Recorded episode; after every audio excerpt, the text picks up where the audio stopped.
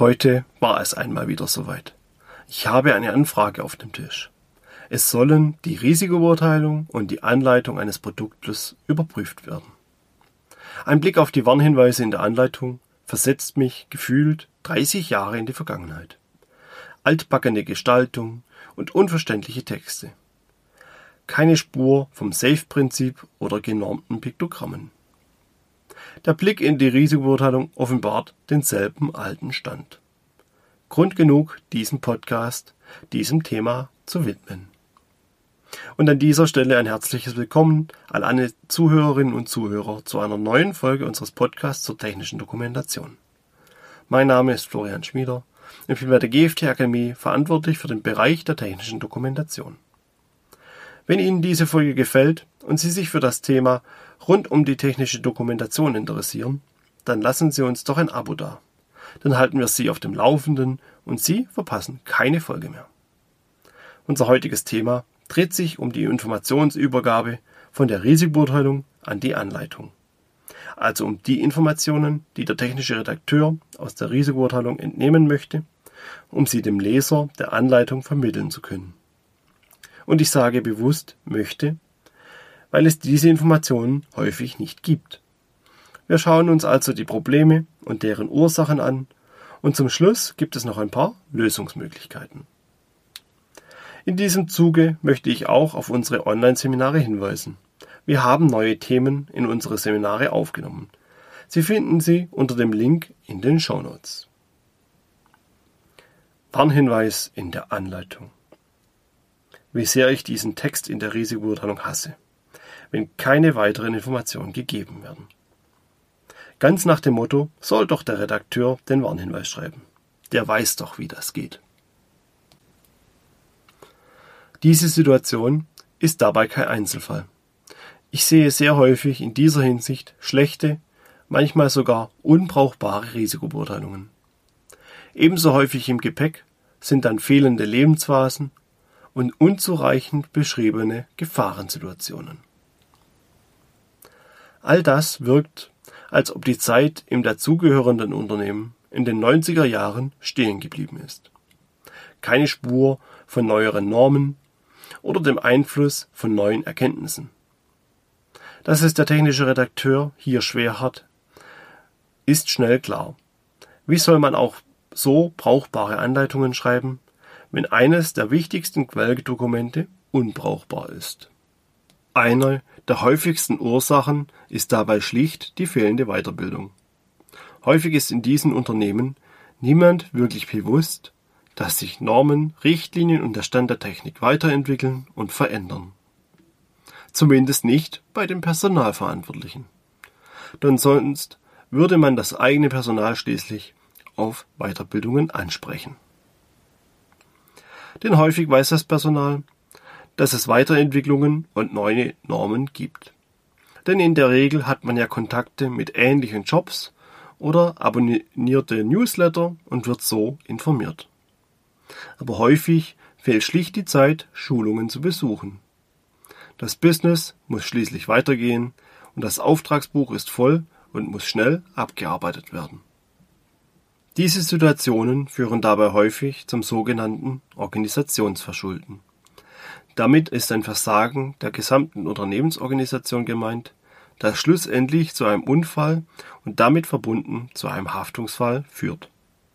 Wenn zum Beispiel durch eine fehlende Weiterbildung dem Konstrukteur die korrekte Anwendung einer Norm unbekannt bleibt, die den Unfall verhindert hätte. Dabei ist den wenigsten Personalverantwortlichen bewusst, dass sie selbst die Ursache für diesen Unfall sein können.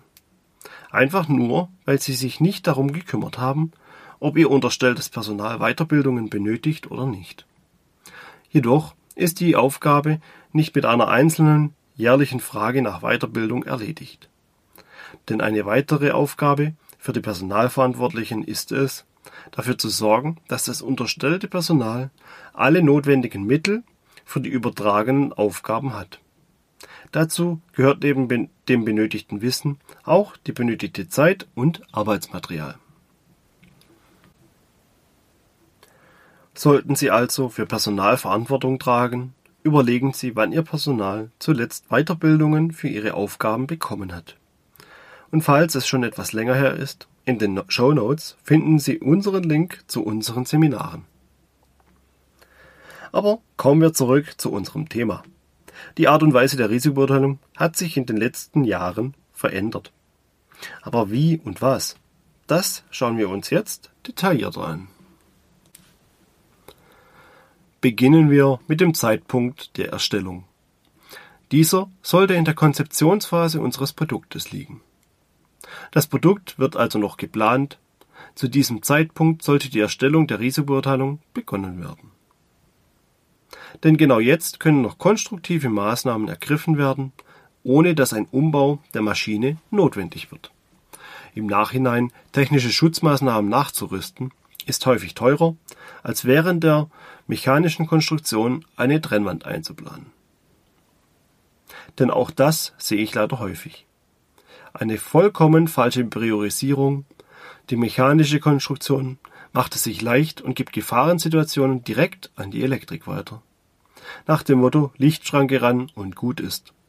Doch leider ist das häufig die teurere Lösung.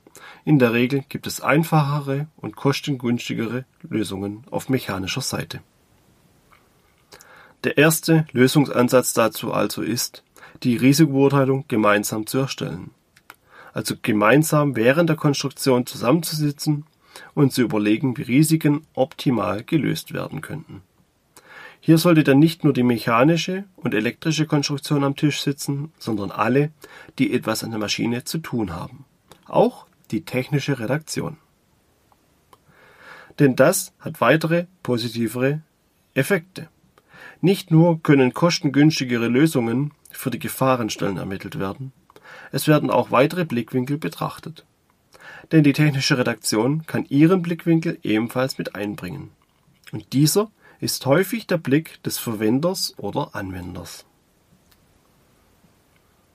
Und hier sind wir an einem der größeren Punkte, die sich verändert haben. Denn die Risikobeurteilung sollte spätestens seit 2007 aufgabenbezogen erstellt werden. Oder wie es so häufig heißt, nach Lebensphasen. Denn hier herrscht ein großes Missverständnis. Die Erstellung nach Lebensphasen wird häufig leider so verstanden, dass einfach eine Lebensphase zur Gefahrenquelle ergänzt wird. Dass also das Scheren an einer Stelle in den Lebensphasen in Betriebnahme und Wartung möglich ist. Aber genau das ist falsch. Bleiben wir bei diesem einfachen Beispiel. Nehmen wir mal an, für diese Gefahr bleibt uns nur eine Lösung, die Erstellung eines Warnhinweises in der Anleitung. Doch wo genau soll dieser jetzt hin? Die Kapitel Inbetriebnahme und Wartung sind häufig umfangreich. Wann genau und wo kann sich der Bediener also scheren? Hier kann sich das Mitwirken eines technischen Redakteurs bei der Erstellung der Risikobeurteilung auszahlen. Denn er sollte hier klären, wann und wo sich der Anwender scheren kann. Gleichzeitig kann er bei der Vorformulierung des zukünftigen Warnhinweises helfen, damit nicht nur Warnhinweisen die Anleitung in der fertigen Fassung der Risikobeurteilung steht. Aber nicht nur dieser Bereich wird durch die Beteiligung der technischen Redaktion verbessert. Denn häufig werden die Risikobeurteilungen noch so erstellt, dass man sich an der Gefährdungsliste nach DIN EN ISO 12100 stur entlanghangelt. Sprich, es werden die einzelnen Gefahrenquellen angeschaut und betrachtet. Das Problem dabei ist, dass Risiken und Gefahrensituationen übersehen werden.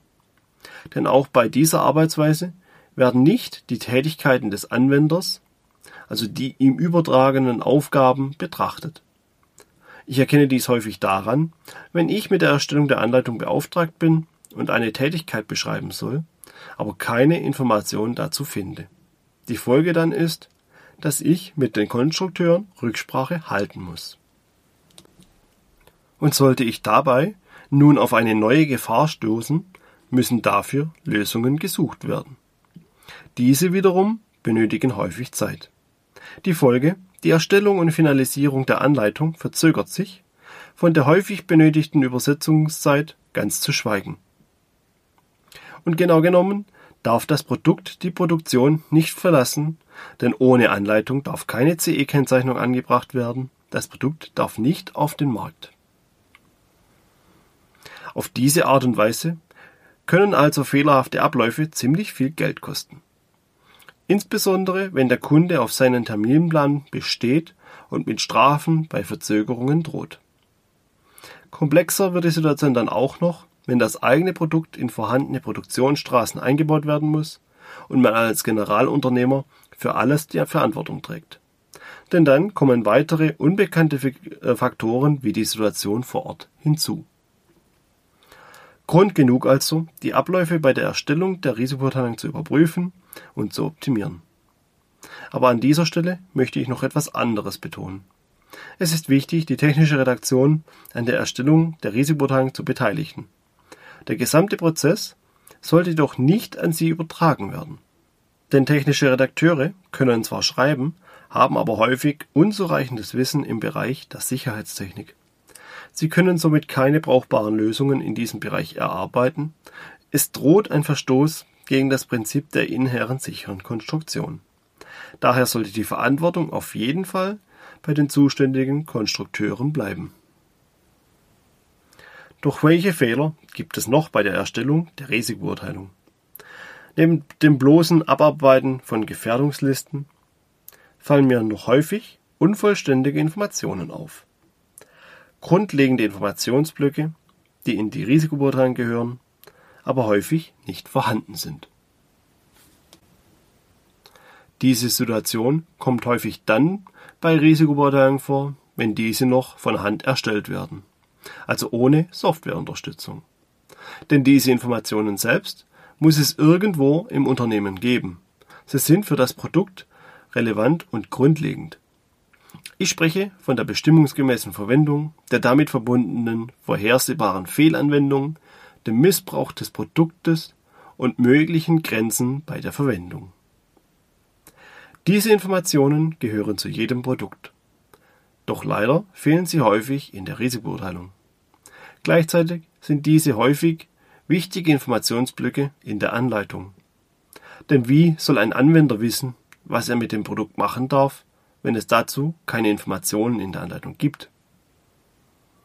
Auch hier sitzt der Redakteur häufig vor einem Dokument und hat nur die Wahl. Entweder nachfragen oder etwas aus den Fingern saugen. Und das Risiko eines Unfalls ist insbesondere im Kontext der bestimmungsgemäßen Verwendung und der hervorsehbaren Fehlanwendung sehr hoch. Ein Risiko, das man durch saubere Kommunikation und geordnete Prozesse einfach beseitigen könnte. Kommen wir zum letzten Punkt, der ebenfalls häufig vergessen wird. Die Risikobeurteilung erlaubt es uns, Gefahren durch Schutzeinrichtungen zu verringern oder zu beseitigen. Dazu gibt es eine große Anzahl an Möglichkeiten, egal ob Lichtschranken, Sensoren oder trennende Schutzeinrichtungen. Was jedoch dabei häufig vergessen wird, ist, diese Information an den Anwender des Produktes weiterzugeben. Denn auch diese Teile der Maschine unterliegen häufig Wartungs- und Instandhaltungsmaßnahmen oder müssen regelmäßig auf ihr Vorhandensein geprüft werden. Denn eine trennende Schutzeinrichtung bringt nichts, wenn sie nicht vorhanden ist. Zum Beispiel, weil sie während der Wartung demontiert werden musste und man vergessen hatte, diese wieder zu montieren. Auch bei diesem Thema mangelt es häufig an der Kommunikation zwischen den Abteilungen. Meist tritt dabei eine von zwei Situationen auf. Die erste Situation ist, dass die Sicherheitseinrichtungen gar nicht in der Risikobeurteilung auftauchen. Der Grund dabei ist meist banal. Die Risikobeurteilung wurde nachträglich erstellt. Der Ersteller hat die Risiken nicht mehr aufgeführt, da sie ja bereits durch die Sicherheitseinrichtungen beseitigt oder verhindert wurden. Die zweite Situation ist, dass die Sicherheitseinrichtungen in der Risikobeurteilung aufgeführt werden, es jedoch nirgendwo Informationen dazu gibt oder diese viel zu kryptisch beschrieben wurden. Der Redakteur sucht dann vergeblich nach Informationen wie Wartungszyklen oder wo genau die Schutzeinrichtung angebracht wurde. Auch hier entstehen unnötige Fehlerquellen und es wird unnötig viel Zeit vergeudet. Und Zeit ist ja bekanntlich Geld. Und gerade im Kontext der Erstellung der Risikobeurteilung sollte überlegt werden, die Prozesse zu optimieren. Denn leider führen hier vergessene oder übersehene Fehler schnell zu gefahrenen Situationen, in denen Personen verletzt werden könnten. Und das ist schließlich etwas, was niemand möchte. Daher meine Bitte an Sie. Schauen Sie sich Ihren Prozess zur Erstellung der Risikobeurteilung regelmäßig an und sprechen Sie auch mit demjenigen, der die Informationen in die Anleitung überführt. Egal ob Konstrukteur, technische Redaktion oder externer Dienstleister. Denn diese Person oder Personen können Ihnen helfen, Ihre Prozesse zu optimieren und zu verbessern. Im Idealfall können Sie sogar Ihr Haftungsrisiko verringern. Und nun sind wir am Ende unserer heutigen Folge. Ich hoffe, Ihnen hat mein Blick auf die Risikobeurteilung gefallen und vielleicht konnte ich Ihnen sogar ein paar Denkanstöße für zukünftige Verbesserungen geben. Es würde mich auf jeden Fall sehr freuen. Und falls Sie sich über diese Folge gefreut haben, dann lassen Sie uns doch ein Abo da. Ich bedanke mich fürs Zuhören. Bis zum nächsten Mal und bleiben Sie gesund.